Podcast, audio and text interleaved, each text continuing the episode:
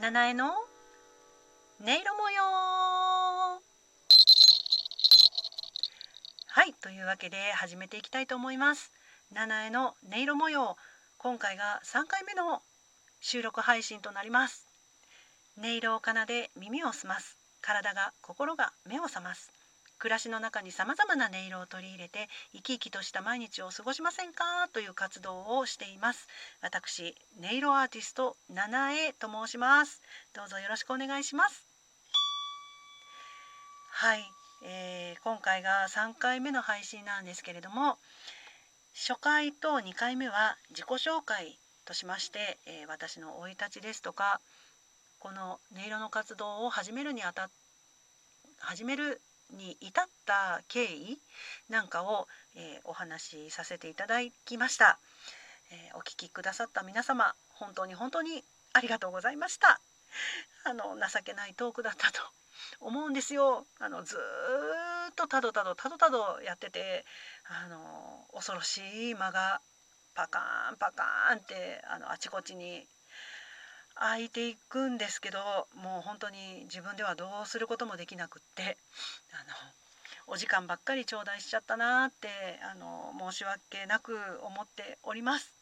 これから少しずつあの回を重ねるごとにより滑らかなトークが展開できるようになっていきたいと思っておりますのでどうか長い目で見守ってやってください。というわけで、えー、今回の本題に入っていこうと思います。えっ、ー、とですねこれからしばらくあの音色図鑑と称してあの私が普段使っている楽器とかあの小さな鳴り物とかがいろいろあるんですけどもそれらの音色を皆様にご紹介できたらいいなというふうに思っています。今回がその第1回になります。ご紹介するのはこちらです。先ほどから奏でてます楽器の音色になります。はい、えー、名前がですねリトルミンストレルって言います。ちっちゃい銀ちっちゃな銀融詩人という意味だそうですけどあの本当にちっちゃいハープを想像してくださるといいなって思うんですが、えーと、形は角が取れた丸い三角形を想像してくださるといいですね。えー、あのその底辺も40センチあるかないかぐらいの大きさなのあの長さなので本当にコンパクトですね。で私のこの楽器の見た目のうんとお気に入りポイントは あの共鳴板にハート型の穴が開いているっていうことですね。あの可愛くないですか？それって。ねあの出会ったのは2012年の年末だったんですけどあのネットで検索してて見つけたんですよ。もう本当に一目惚れって感じで、えーとそもそもはあのカナダのハープ工場で作られてる楽器なんですけど日本で扱ってるところが1箇所あってそこを見つけたんですけどあのすぐに連絡して予約をしたんですがなんか数ヶ月待ちって言われてそっかってちょっとあの、まあ、覚悟して楽しみに待ってよって思ってたんですけどあの前にこう予約された方が急にねあのキャンセルされて年末だったのに年内に私の手元にすぐに届いたっていうねあらあらって感じで、あのー、迎え入れた記憶がありますね。そしてそれ以降もう現在に至るまで本当に私のも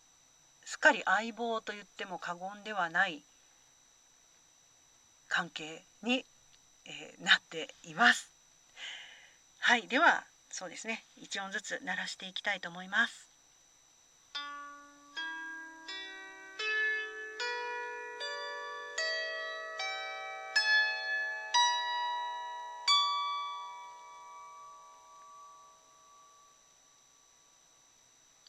いかがですか？もうなんかねこの音色がこうふわっと聞こえる聞こえた途端にこう周りの空気感がねこう変わるなっていうふうに私は感じているんですけども。えー、そうですね。えっ、ー、と弦は弦の数はね11になります。そして、うんと、気づいてくださったかと思うんですけどドレミファソラシドっていうふうには私調弦してなくって、えーと、ペンタトニックって言って1オクターブの中に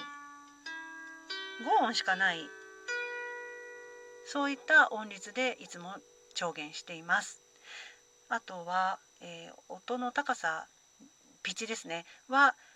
いつも 432Hz にしています。これは、えー、っと現在よく使われている440とか442とかよりもかなり低いのであのなんか落ち着いた響きに聞こえるかなというふうに思います。あの具体的な理由っていうのはあのあるんですけどまたそれは別の機会にあのお話できたらなっていうふうに思っています。えー、鳴らし方なんですけどこれは、えーまあ私オリジナルかもしれないんですけどあの今一音一音弾いてたのはギターのピックを両親指にこう刺してあの弾いておりました。あのこれはあの外で外でっていうのはあの対外的に演奏する機会にあのある程度大きな空間に響かせる必要があったので、えー、編み出した感じなんですけどもちろんあの素手というか指で直接鳴らすことももちろん可能です。これもあのまた違ったねあの響きがするかなというふうに思っているんですけどもそうですねあとは、えー、あ今もそうなんですけど膝の上に乗っけてもう全然軽いのであの楽に鳴らすことができます。なのであの本当にいつもいつもどこ行くのにも私は連れて連れ歩いていてあのお仕事でそのカフェで BGM 演奏する時なんかももうメインの楽器として使っていますしあとはあの仕事じゃなくてあのプライベートであの本当に自然の中で自然の中がすごい似合うなって思ってるんですよこの音色ね。すごい溶け込んでくれるし気持ちいいなって感じてあのよく奏でてるんですけど例えばあのあんまり近くはないんですけどよく行くのは湘南の海ですかね。あの浜に座って、え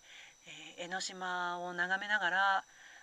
ずっと奏でてそれに合わせて声も出していくみたいなことやってたりします。なんか延々とできたりします。あと日本だけじゃなくてあえーと、ハワイ島とか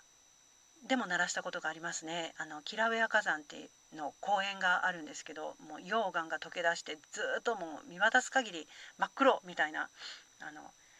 公園があるんですけど広いとこでねそういうところで鳴らしたこともありますし、えー、フランス行った時も鳴らしましたかね。ルイ14世が生まれた町っていうなんかすごい静かな城跡があるあのサンジェルマン・アンレイというところでも鳴らしましたしなんかこう普通にそこを観光するだけじゃなくてあのその場で音色を奏でて、えー、声を発することでよりなんかそこの空気感を自分と自分に取り込んでさらには自分の呼吸もその放っていくみたいななんかそういう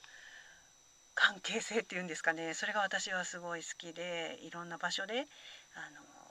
奏でたり歌ったりっていうのをするのがすごい好きです。でそうですねあの音色がやっぱりね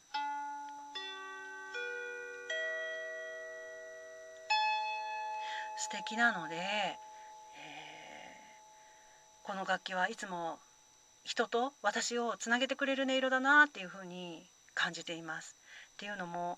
えーと、この間もね桜がすごい綺麗だったのでこれはまあ近所のちっちゃい公園だったんですけどベンチに座って奏でていたらあの2歳ぐらいの男の子がね音色を聞いてあの思わずですよねなんかもうツツツってなんか気が付いたら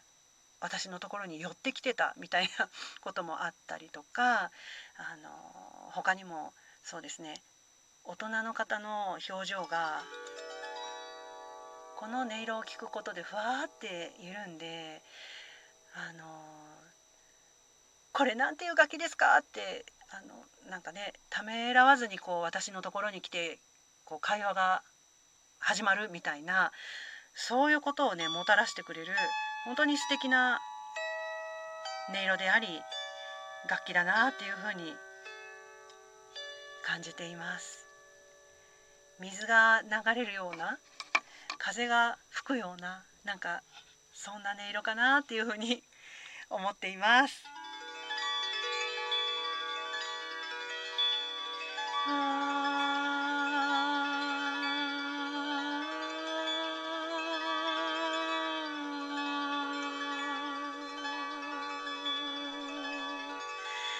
こんな風にね、あのー、声を出して過ごしたりするのが私はすごい好きで自分がすごいね癒されるし活性化するなって思うんですけど、えー、ラジオトークではあのライブ配信もやってますのでその時にまたこうたっぷり音色を聞いていただけたらいいなっていうふうに思っております。ぜひフォローしていただけたらと思います。ネイルアーティスト七重でした。ありがとうございました。また。